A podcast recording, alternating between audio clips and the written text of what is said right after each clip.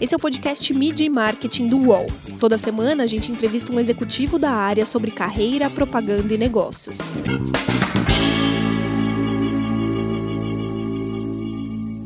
Como a comunicação ajuda na ocupação de espaços de poder pelos negros? E qual o futuro do modelo das agências de publicidade? Meu nome é Renato Pesotti e essa semana a gente recebe o Ian Black, que é CEO da New Vegas. Tudo bem, Ian? Prazer estar contigo. Tudo ótimo, Pesotti. Estou muito feliz por estar aqui. Te agradeço, agradeço todo o pessoal da, do UOL e também a audiência que nos escuta. É, no final do ano passado, saiu a lista de 2020 do Agent Scope, né, que indica os profissionais de marketing mais respeitados pelos profissionais de marketing.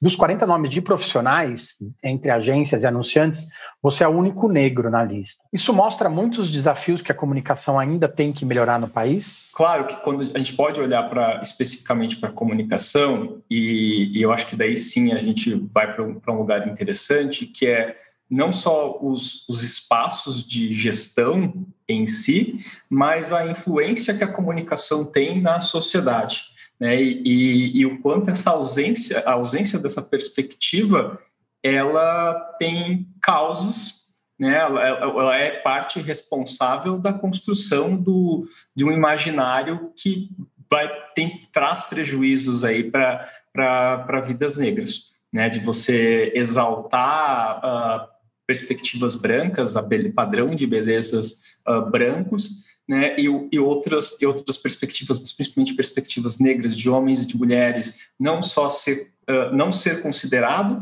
mas também ser sempre colocado num lugar de inferioridade, de subalternidade e, e nunca em lugares de liderança. E, e é evidente que isso ajuda a construir isso no imaginário da, da população, que vai ter consequências das mais diversas, né? Da, desde uma questão de afeto, né? Do, do, do quanto pessoas negras elas têm mais dificuldade em construir laços afetivos, mas também dessa percepção de que pessoas pretas são menos qualificadas que pessoas brancas, ou que pessoas brancas são mais qualificadas, e, e por, por último, e nunca menos importante, a própria questão da violência pela construção de que uh, pessoas pretas elas são mais perigosas para a sociedade. Você falou de liderança, né? Você é um dos poucos negros que é CEO de uma agência mais conhecida do mercado ou de média para grande.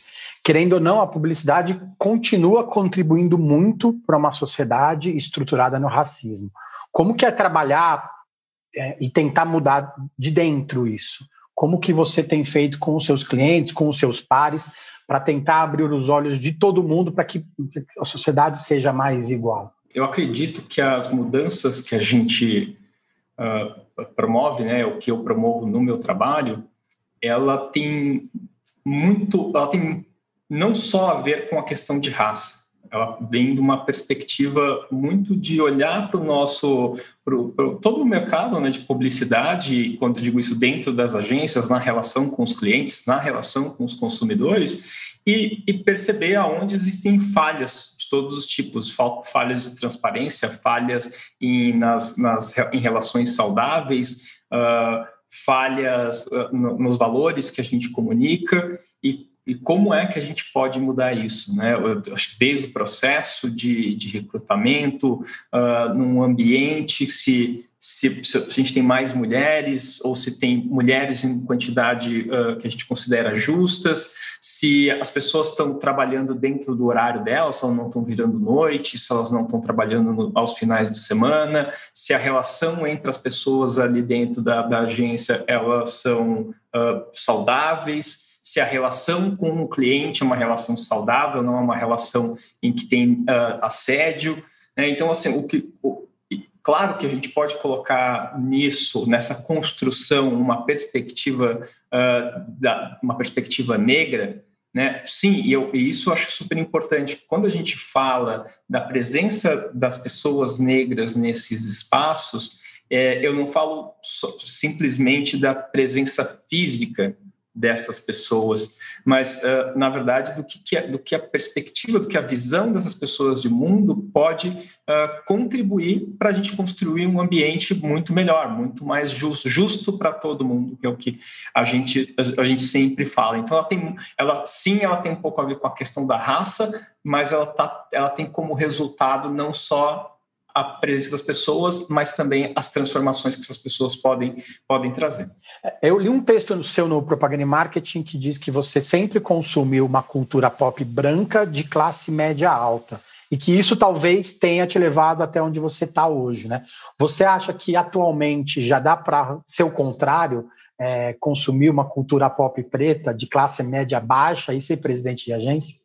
Eu acredito que sim. Hoje é muito possível. Acho que no meu, nesse meu tempo, é isso, é importante falar, sou um, um, um homem de 42 anos e quando eu olho para os meus contemporâneos na publicidade, né, é, tem, acho que tem duas características, algumas características. Uma delas é a maioria são homens, não são mulheres, é, e a maioria dessas pessoas eram caras pretos que consumiam uh, muita cultura branca e inclusive tinham pessoas amigos brancos na sua maior, na sua maioria e que uh, e, e, essa então assim essa, essa esse conjunto de coisas fez com que as pessoas estivessem muito mais perto do universo da publicidade e pudessem entrar lá hoje eu já vejo algo bem bem diferente né? acho porque uh, primeiro porque acho que a internet ela possibilitou que as vozes negras uh, se levantassem, se manifestassem e se,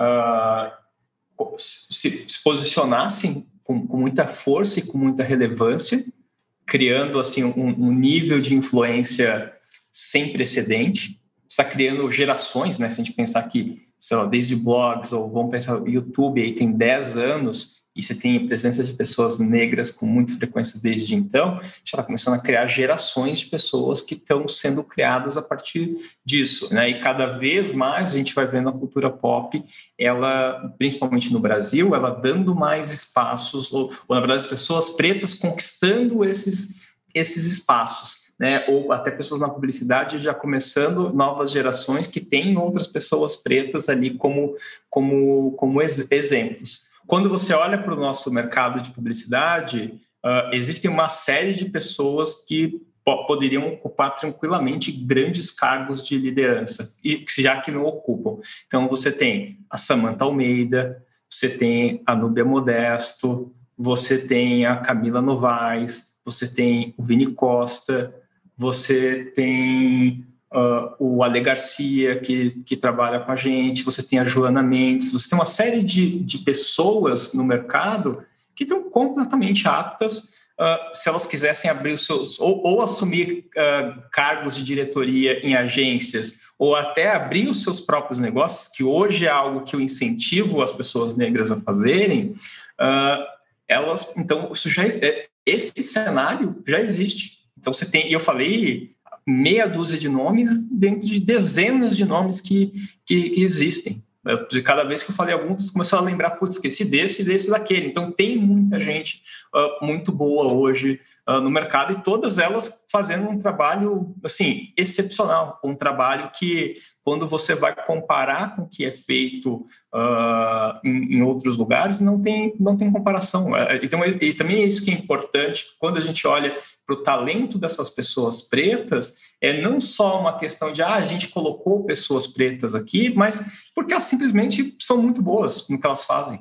E, e muitas vezes são boas de um jeito que não tem comparação. Né? Porque, até porque elas trazem uma, uma, visão de além do repertório imenso que elas têm, elas trazem uma visão de mundo que é escola nenhuma vai ensinar. Uh, então, meu, que bom, eu fico muito feliz de poder viver essa época e, e ter essas pessoas como meus contemporâneos. Você falou desses, desses lugares que essas pessoas podem alcançar. Me lembrou o episódio da semana passada que a Laura Florence falou sobre a quebra de privilégios, na verdade, né? A partir do momento que você coloca uma pessoa negra num posto, num alto posto dentro da agência, você está tirando a vaga de uma pessoa branca, né? E essa quebra de privilégios, ela é muito importante hoje.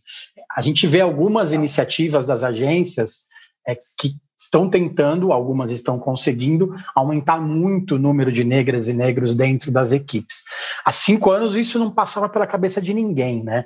Você acha que a gente está no caminho certo, que a gente está num ritmo mais lento do que deveria ser, ou as coisas então estão entrando no, no plumo correto? É, até pouco tempo eu, eu, eu era um grande defensor de como as pessoas negras uh, deveriam ocupar esses espaços, né? É, só que quando eu olho para o meu, meu próprio exemplo e para as potências que a gente tem, eu tendo a acreditar muitas vezes que as agências elas não são os melhores lugares para essas pessoas. Eu, eu que assim as, as agências como um todo, por mais poder, influência e, e, competência que elas têm, elas são ainda um, um, um tipo de modelo uh, muito pouco inovador, né? E, e, tudo certo, acho que a gente não pode ficar também se melindrando por conta, por conta disso, tá? Eu digo da, da minha própria agência também. É, é, agências de publicidade não são instituições de inovação, né? É, a gente tem que lidar com essa realidade. É, então, essa, o que eu enxergo é que, essas, que é, às vezes essas pessoas estarem em agências é um desperdício do talento delas, porque eu acho que são pessoas que são tão boas no que elas fazem que elas deveriam estar empreendendo, elas deveriam estar criando os próprios negócios. Eu quero ver a agência da Samanta na rua, eu quero ver a agência da Nobia Modesto, né? eu quero ver uma agência da Joana Mendes, sabe? E, e, e a partir, eu tenho certeza que essas pessoas uh, empreendendo e criando seus próprios negócios, a oferta que a gente teria no nosso mercado publicitário de uh, um, um, tipo de pensamento, uh, um jeito de fazer negócio completamente diferente. E aí sim, talvez a gente vê um pouco mais de inovação, né? Porque essas, essas agências, por nascerem novas, elas, elas teriam que pensar um outro modelo de negócio, como é no, no caso da, da, minha agência. E é a partir disso que, eu, que a gente começa a ver Uh, dar mais opções para nosso para os clientes, né, para o mercado e também que represente aí uma, uma provocação para o mercado mais tradicional uh, para que eles se movimentem também nisso, mas para mim o caminho hoje cada vez mais é uh, o empreendedorismo negro. Você acha que, que a, a, polarização política no Brasil ela pode prejudicar esse desenvolvimento que a gente vem tendo nos últimos anos? Você acha que de alguma forma esse direita-esquerda pode barrar um pouco essa evolução que a gente vinha tendo? É uma pergunta bem, bem complexa, porque acho ela, ela passa por vários lugares. Eu até vou, vou tentar ir por um lugar mais, de fato, agora mais, mais sucinto. É, a gente pode enxergar, pode enxergar isso, vou falar, vou falar, do jeito mais positivo possível aqui. Eu, eu acredito que a, essa polarização, ela também, ela deixa ainda mais evidente uh, alguns, algumas questões e alguns desafios que a nossa sociedade tem é que se essa polarização, por exemplo, ela, ela, ela é responsável por evidenciar o racismo, por evidenciar o, o machismo, o sexismo, a, a transfobia, a, todas essas violências com grupos minorizados, é, ela provavelmente elas emergem uh, através dessa polarização. Né? De um lado, dessas pessoas que uh, reclamam dessas com, com muita justiça, né, com essa, essa questão da, das violências, e das, do outro lado, pessoas que uh, clamam pela liberdade delas de praticar essas violências. É, então, é, com, e com isso exposto, a gente uh, não tem mais como negar a existência delas. E a partir do momento que a gente não tem como negar, próximo passo para isso é ter que um, dialogar sobre isso. E é um diálogo que ele é uh, não tem, é inescapável, e a partir desse diálogo parte de novo que transformações a gente tem que fazer a partir desses diálogos, né? E que normal e que eu sempre bato, assim, não é uma questão o nosso problema ele não é individual, não é o indivíduo ser racista, mas é uma estrutura, é a sociedade que uh, dá condições para a reprodução dessas violências. Né? E daí, como é que a gente muda essas estruturas? Uh, e daí eu, daí eu falo que é a ocupação desses, dos espaços de poder e de influência, né? empresas, uh, academia, o, política. Então, ter, ter essa, essa polarização, eu, eu, eu consigo olhar para ela também de um jeito positivo, é o que eu trago aqui agora, porque ela nos possibilita uh, não fugir de um debate que é, é muito exaustivo e é, não tem como escapar dele. O quanto você acha que as marcas e a comunicação ajudam nessa ocupação de espaços de poder? E você acha que as marcas têm feito o suficiente ou elas têm, têm um pouco de receio hoje em mexer com isso, na verdade? Talvez elas tenham receio para fazer para tratar disso, né? Talvez as marcas tenham receio para tratar do tema de diversidade, mas eu também não, fa não gosto de ir por um caminho que é o da acusação, né, da culpabilidade e de atribuir somente às marcas a responsabilidade disso. Eu acho que quando a gente, a gente tem que olhar para o Brasil e para o histórico, para nosso histórico como sociedade e entender que o, o tema do racismo, mas quando estou falando de racismo, eu estou falando de várias outras coisas também, mas especificamente com racismo, é, ele sempre foi um assunto renegado, né? ele sempre foi um assunto não falado por muito tempo e muito diferente dos Estados Unidos, né, onde sempre o racismo ele, ele é uma, uma parte uh, muito viva do cotidiano das pessoas, sempre foi, assim, no, no caso de discurso, de narrativa, né, é, onde se falava-se muito de preto e branco, e aqui no Brasil não, isso nunca aconteceu, né, seja das muitas pessoas negras não se enxergarem negras, e, de, e, e, e hoje você tem o caso de pessoas brancas que se acham mulatas, né, é, então você tem o que eu chamo aqui no Brasil de um analfabetismo racial, e principalmente por parte das, das pessoas brancas, brancas que, que faz com que haja uma inabilidade de, de reconhecimento e de entendimento da complexidade dessa questão racial. Então, as marcas estão nesse lugar. Então, é, é, a partir do entendimento que as marcas estão nesse lugar, é, é entender, tá, que, que é, primeiro, fazer um trabalho para que as marcas uh, tenham consciência disso, tenham consciência da sua uh, responsabilidades e possibilidades de, de ação e, e trazer para junto delas as pessoas que são uh, capazes de liderar essas, essas mudanças, né? E, e, e, e, fazer essas mudanças com a agilidade necessária para hoje. Quando você me pergunta se elas são, uh, se elas estão fazendo bem o trabalho delas, eu vou te dizer o que, que eu considero que é o, o mínimo e o ideal. Tá? O mínimo e o ideal é um momento em que a gente vai ter na, em toda a comunicação, não só na estrutura que produz essa comunicação, mas do produto dessa comunicação, a normalização da, da, da, da existência né, dessas, das pessoas, dos seus corpos, dos seus pensamentos, é, das, das, pessoas de grupos minorizados, e aqui falando das pessoas negras. É, então, em, enquanto tiver só campanhas de diversidade né? Ah, que a gente tem um filme, olha que demais que tem uma pessoa negra. Ah, que demais que eu fiz um filme que só tem pessoas negras. É muito legal isso, e, eu, eu e isso eu, eu parabenizo as pessoas negras que estão nos lugares, nas agências e estão conseguindo construir esse espaço, porque e muito mérito é delas. Uh, mas, e daí falando muito dos gestores das, das empresas e das agências, é, o, o mínimo que se pode fazer é a normalização.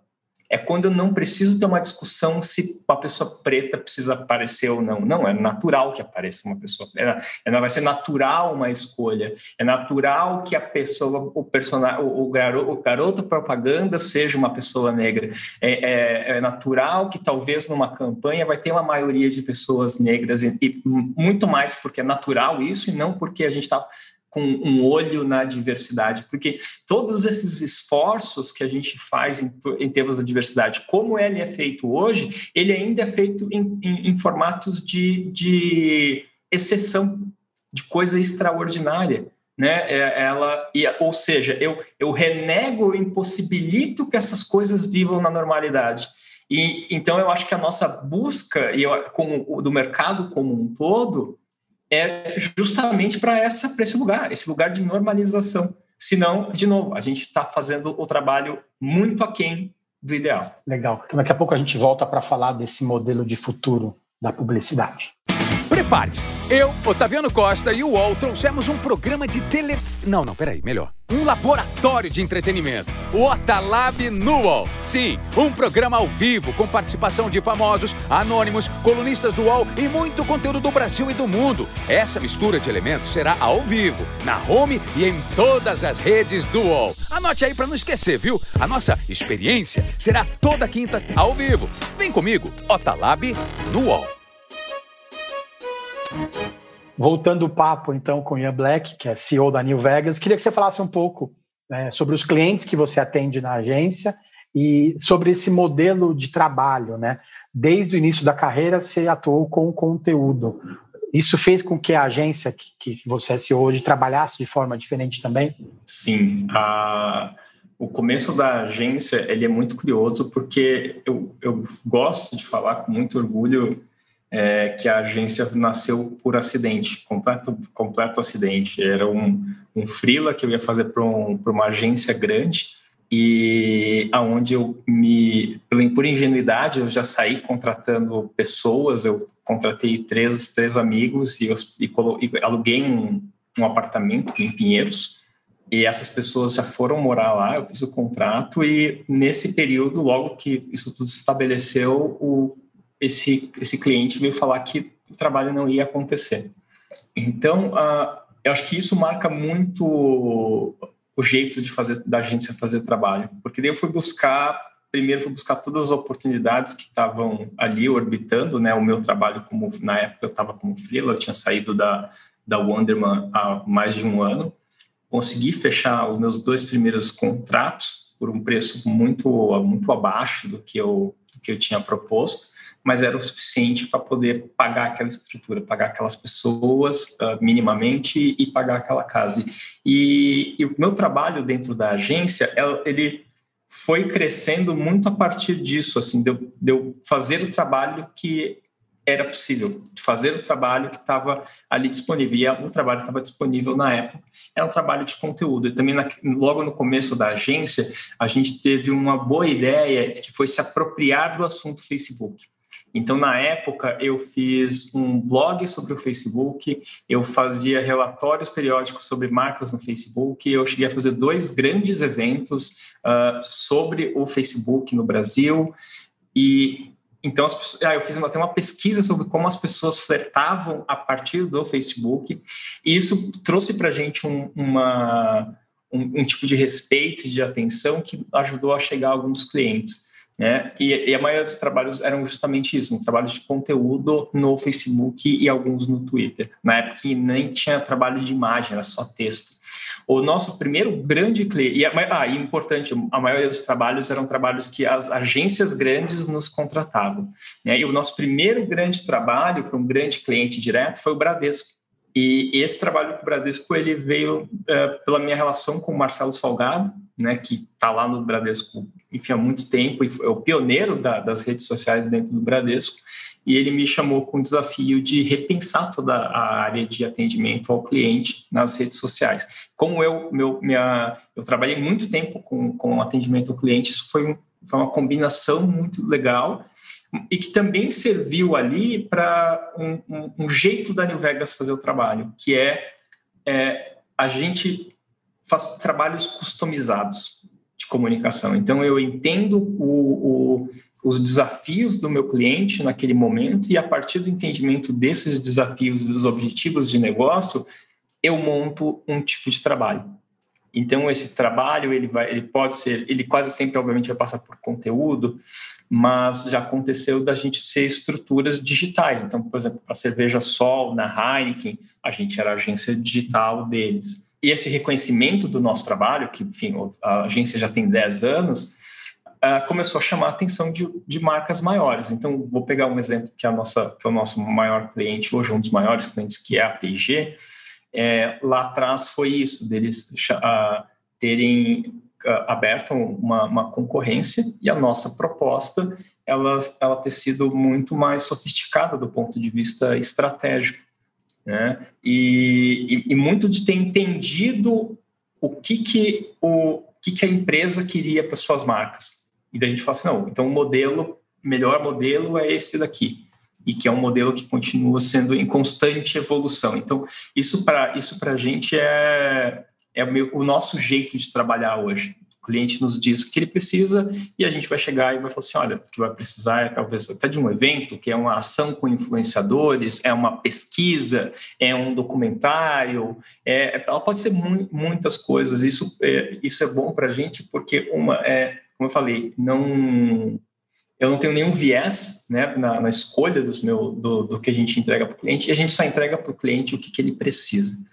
E isso acho que veio caracterizando a empresa não só pelo, como modelo de negócio, né, porque a gente, justamente pelo tamanho que a gente tem, pelo volume que a gente produz de, de mídia, que é muito pequeno, então a gente nunca foi. Uh, uh, nunca estivemos elegíveis para trabalhar com BV, então a gente fez dessa impossibilidade uma vantagem, que também a gente utiliza isso no nosso discurso, que é uma agência pós-BV, né? Sempre tem o pós-digital, pós-tudo. Acho que o melhor jeito de definir é muito no modelo de negócio, é pós-BV. Né? Agora tem até agência pós-agência, na verdade. É, exato. Não, eu gosto. Isso, isso é outra coisa que a gente. Alguém me perguntou numa entrevista pô, mas interessante que você se chama agência numa época em que todo mundo fala assim, nós não somos agência. Eu vou assim, não, eu sou agência com muito orgulho de ser agência, até porque eu, é, eu acredito no meu modelo de Eu não posso simplesmente desistir e deixar que o modelo de agência ele continue no modelo muito fechado e que cada vez mais está inadequado para os tempos de hoje, não só em termos de negócio, mas em termos culturais. Então é como eu, eu adoro esse desafio, que é como a gente consegue propor um novo modelo de agência uh, no, em, pleno, em pleno século XXI, em pleno 2020, em plena época pós-pandemia. Né? Então, isso é o que acho que nos, nos move, assim, de olhar, respirar entender, entender o mundo que está à nossa volta e, e trazer para o cliente uma solução. É o desafio de falar que é agência assim e vai trabalhar assim daqui para frente. Né? Exato. Você é formado em contabilidade, né? Mas você não chegou a ter formação em propaganda. Me conta um pouco, eu vi uma matéria dizendo que você não, não conseguiu nem terminar nenhum semestre das faculdades que você fez. Como você foi parar na publicidade? Foi coincidência? Foi sorte? Ou foi desafio mesmo? Foi atrás, não quero fazer isso? Legal. Bom, eu só entrei, eu só entrei na publicidade com 28 anos, isso tendo 14 anos já de, de carteira assinada, né? Eu trabalho desde os 14 anos. Eu sou formado, eu sou formado em técnico em contabilidade, coisa que eu que, e justamente porque era a única opção que tinha na cidade onde eu morava, que era Taboão da Serra, e era o melhor colégio público que tinha. Então me formei e e, enfim, tive a minha passagem lá pela escola. E nessa, no finalzinho da escola foi quando eu descobri a internet, isso em 98, né? E a internet, quando eu tive o meu primeiro contato com ela, é, a minha sensação foi, nossa, é uma TV de canais infinitos que qualquer pessoa pode fazer o seu canal. Que hoje, quando a gente olha para social media, é exatamente, exatamente isso. E pouco tempo depois, ali em 2000, eu comecei a me aventurar em blogs né? Eu conheci um, um, grande amigo, que é meu amigo até hoje, Alexandre Nagaki, e ele me mandou uma coisa chamada, ele falou assim, cara, isso aqui é o futuro, esse aqui é o futuro da comunicação, né? E era o, o blog. E desde então a gente começou a escrever blog, ou seja, a gente tem uma, um histórico de trabalhar com blogs de 20 anos. E por a gente conhecer muitos blogueiros e tudo que estava acontecendo no mundo dos blogs, uh, ali em 2006, é, 2006 e 2007, começou o interesse das agências de publicidade por esse mundo do produtor, de, pelos produtores de conteúdo independentes. E para isso, eles precisavam de pessoas que conheciam esse, esse mundo, essas pessoas. Então, foi primeiro esse amigo meu, ele entrou numa agência na Riot e logo depois ele me chamou para trabalhar com ele. Eu fui trabalhar com ele em 2007 na, na Riot como produtor de, de conteúdo. E daí, enfim, eu tomei gosto. Daí foi pela primeira vez na minha vida, aos 28 anos de idade, 14 anos de trabalhado, que eu entrei no lugar que eu falei assim, putz, eu entrei no lugar que eu gosto, né? E, e daí, desde então, eu acho que justamente porque eu gostei daquilo e eu me e toda, todo o acúmulo de repertório que eu tinha uh, me ajudou muito a, a saber navegar naquele espaço e eu comecei a me destacar. Daí, enfim, depois da Riot eu fui trabalhar na Live Edge, depois da Live Edge eu fui trabalhar na Wonderman e em todos esses casos eu fui procurado, né? Eu estava trabalhando, daí eu, lá na Live Edge me chamaram para trabalhar e depois na Wonderman me chamaram para ir trabalhar lá. E, e, isso é o depois desse tempo foi o que eu sabe, cansei um pouco e fui trabalhar em fui trabalhar sozinho, né? Mas é, e é isso, eu não, não tinha nenhum não tinha nenhuma formação. É, e como que você gerencia seu tempo hoje? Você falou muito de blog, as, as, as, marcas e as pessoas tinham muitos blogs, aí deixou de ter, agora voltou a ter. As pessoas têm muitas redes sociais, tem que postar, né? Tem que postar no LinkedIn, tem que aparecer no Instagram. Tem, a gente tem dezenas de grupos no WhatsApp, ainda tem o e-mail, aí tem o Slack profissional. Conta um pouco para a gente como você gerencia todo o seu tempo.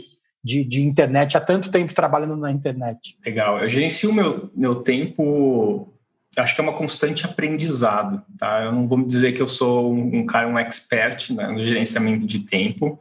Uh, eu, eu, eu, eu, sou até aquele cara que consigo entender muita coisa, mas também pratico muito pouco, tá? É, o que eu o que eu comecei, e acho que também não, não tem muitas regras uh, que, tem, que, que se define que todo mundo pode seguir. Ela, acho que as regras elas têm muito a ver com a forma como você lida com as coisas. Né? E acho que no meu caso, o que eu comecei a, a definir para mim é quando eu estiver fazendo uma coisa, eu só posso estar fazendo aquela coisa. E, e se eu, e tudo que eu conseguir resolver naquela hora, eu, eu, vou tentar resolver na hora. Então, não acumular coisas. Uh, eu faço uma reunião e daí na reunião começa a surgir um monte de tarefas, eu deixo para fazer essas tarefas depois. Então eu não eu procuro não fazer isso. Então o que, que eu faço do meu dia? Eu concentro as reuniões, as minhas reuniões muito em determinados horários, no, no horário bem determinado, é, para não tomar o meu dia. Eu analiso muito bem as reuniões que eu vou participar, a ponto de eu falar assim, tá, essa reunião não precisa ser uma reunião. Essa reunião pode ser uma conversa por telefone de cinco minutos e eu vou já vou resolver. Né? E também sempre buscar que toda reunião ela que a gente saia e determine algo, ela vire uma documentação, né, para que a gente não precise repetir esse esse assunto. Então, essa é uma das coisas, é, evitar. Uh, eu não discuto na internet, isso é outra coisa. Então, eu fujo de qualquer tipo de treta na internet. E então, eu não. Eu, e principalmente, por exemplo, hoje eu, eu tenho um Twitter que só serve para olhar coisas. Então, eu não interajo no Twitter. E tem várias coisas que eu, assuntos que eu não sigo porque ali é um, um, consumo de tempo muito grande. Hoje a gente consegue restringir todas as conversas uh, no Slack. Né? Então é, é, basicamente proibido a gente ter grupos de trabalho no WhatsApp. Isso, isso também é uma outra coisa que a gente definiu. E, e também ter um planejamento de, de conteúdo. Então isso é uma coisa até que eu estou fazendo mais esse ano, que até então eu, eu Cara, eu, eu sempre fui muito negligente na, na questão das, da, da minha comunicação como profissional, assim, do que, que eu falo, do que, que eu penso, uh, de uma forma muito organizada. Assim como a gente fala na agência, né, que a gente não gosta de virar à noite, não trabalha nos finais de semana e nem trabalha até tarde, é, eu, eu, trago isso parte também do que a gente quer para a gente. Eu falo disso meu e dos meus sócios. Né? Então, é, eu, eu tenho que ter o meu tempo para estar tá com os meus cachorros, para eu cuidar da minha casa, eu adoro fazer manutenção da minha casa, para eu poder me exercitar, para eu poder conversar com as pessoas, para eu poder ler, para eu poder ver as minhas séries, para eu poder jogar meus videogames. Então, uh, tem toda uma série de coisas que acontecem para além da agência e que eu preciso organizar o meu tempo para isso. Então, todo, todo, uh, uh, tentar ao máximo fazer com que as minhas interações no trabalho elas tenham um, um, resultado mais não só imediato, mas assim elas levem a algum lugar que, que vai levar ações e, e tentar evitar ao máximo uh, gastar tempo com coisas que eu sei que não vai produzir nada. E brigas na internet é o principal delas. Queria que você me falasse quem te inspira hoje no mundo profissional. Uau! A primeira delas é o professor Vicente Góes, que é professor e doutorando de trans, transdisciplinaridade que é uma, uma ferramenta da, da filosofia para você analisar o mundo uh, da, de forma dentro das suas complexidades. É, esse é das, talvez das principais influências e que eu hoje presente. Uh, Túlio Custódio, cada sócio da Inexplorato, um cientista social, curador de conhecimento e que, é, para mim, as, as, análises mais sofisticadas da nossa sociedade, acho que partem muito dele. Eu acho que, e continuando aí com outras pessoas negras, Silvio Almeida, acho que talvez o, o pensador mais relevante da atualidade no, no Brasil. Cara, a própria Samantha Almeida, eu acho que é uma, uma, uma mulher negra e que está também uma mulher de um pensamento muito sofisticado, de um nível de diplomacia que é admirável e invejável e que abrilhanta todos os lugares que ela passa. Para mim é uma, é uma talvez a maior influência, boa influência para profissionais negros do mercado. A Dudu e Passamani da, da Mutato, eu acho que são.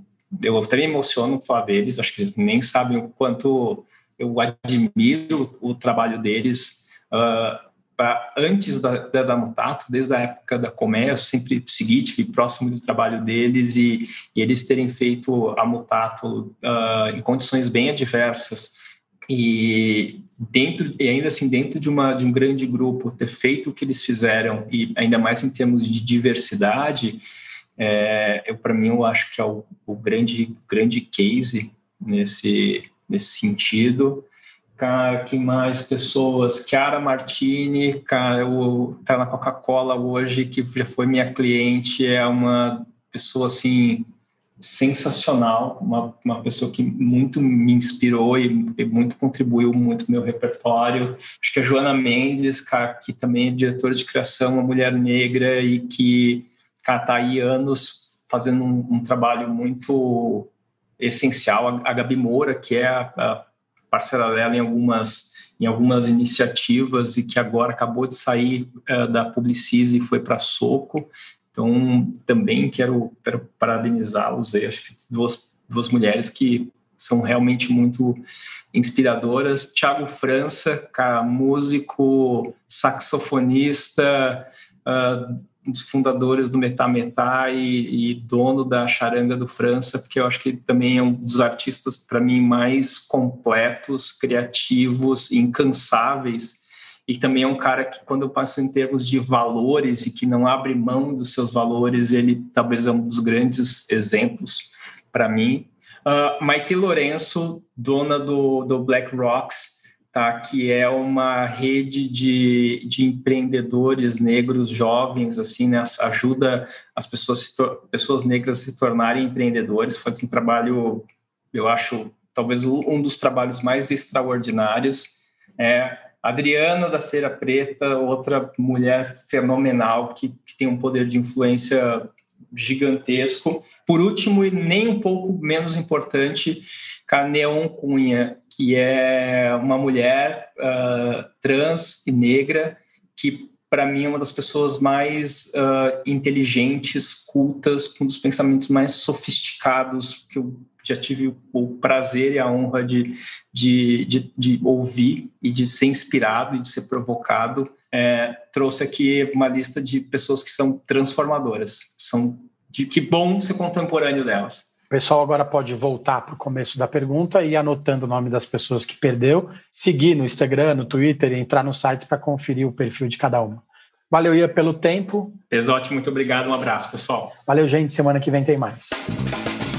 Os podcasts do UOL estão disponíveis em todas as plataformas. Você pode ver uma lista com esses programas em wall.com.br/podcasts. Media Marketing tem reportagem e entrevista de Renato Pesotti, edição de áudio de João Pedro Pinheiro, produção de Laura Capanema e coordenação de Juliana Carpanês.